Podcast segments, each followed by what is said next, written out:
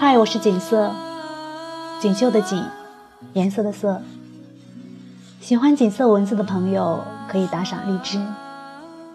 今天跟大家一起分享的是《诗经·赵南·草虫》。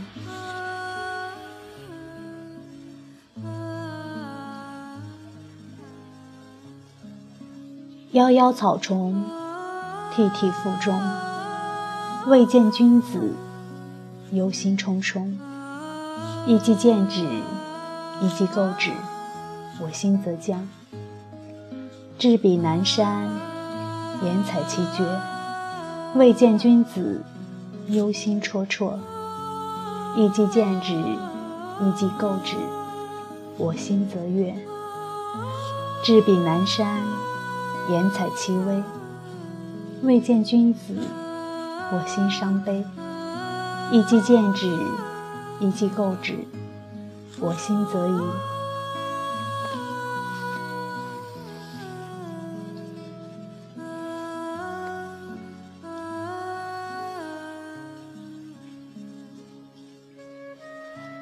你有没有偷偷的喜欢过一个人？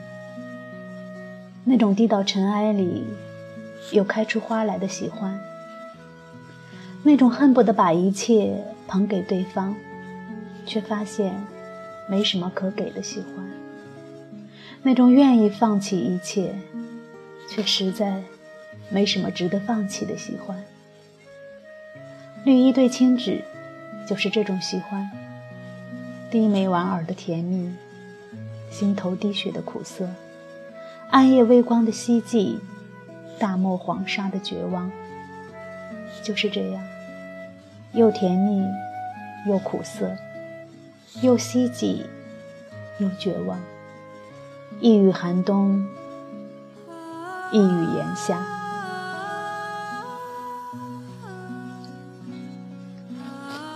是从什么时候开始的呢？吕一说不清楚。也许。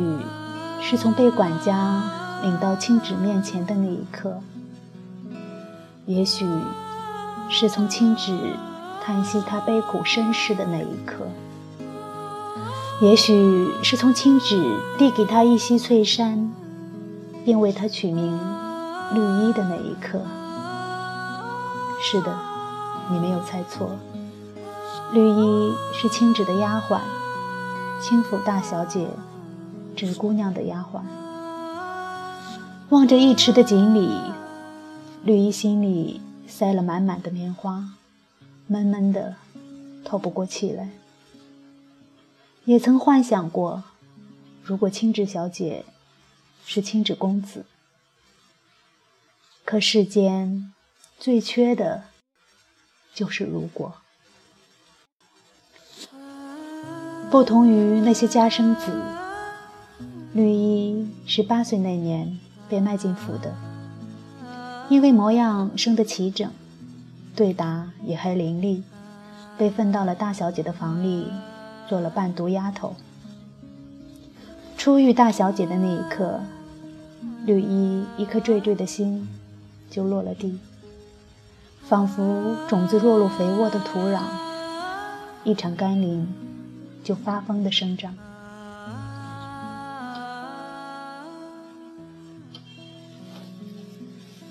都说绿衣侍奉小姐是最精心的，无论何时捧出的茶，都是青芷最喜欢的，微微烫嘴的温度。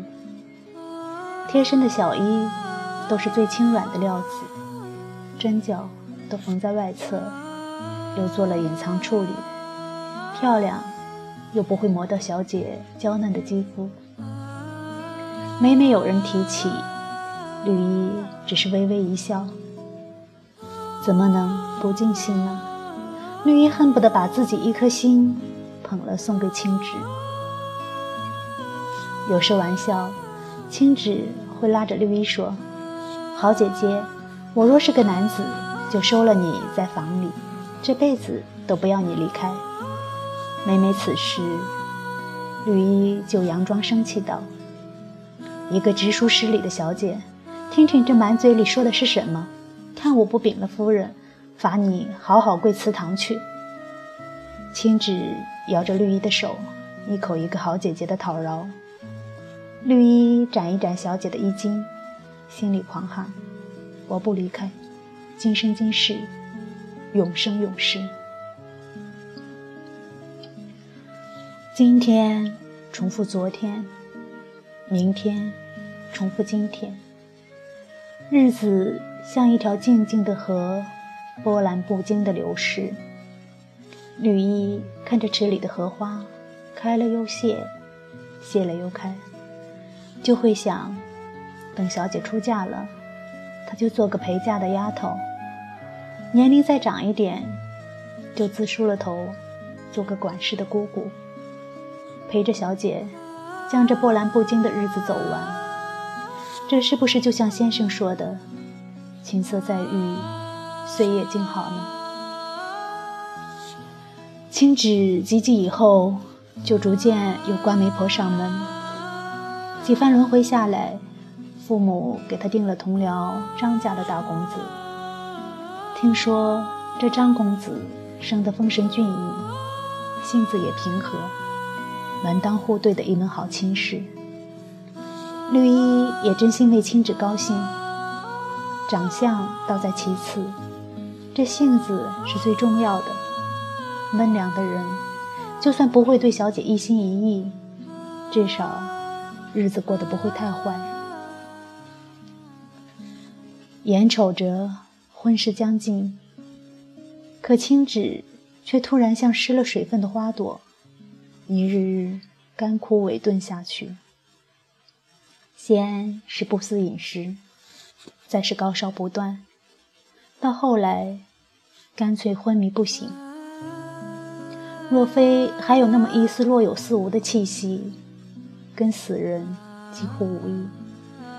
清张两家便请名医，可再有名的大夫来了，不是摇头，就是叹息。就在两家将要放弃之际，一个道人找上门来。虽然没有仙风道骨，也算整洁浩然。他说：“青芷的病是一种血毒，从出生的时候就有了，只是一直潜伏在体内，没有发作。要治也不算难，只要找到双阴体质的人，把小姐体内的毒血。”换到他身上就行了。道人说的云淡风轻，可是老爷夫人却更加绝望。与其说以血换血，不如说以命换命。别说这双阴体质的人难寻，就算寻得了，蝼蚁尚且惜命，活得好好的，谁会来送死呢？道人笑而不语，只留下一句：“三日后，城外白云观寻我。”就飘然而去了。一日，白云观内室，道士轻叹道：“姑娘现在反悔还来得及。”绿衣一脸平静：“求人得人，何悔有之？”三日后。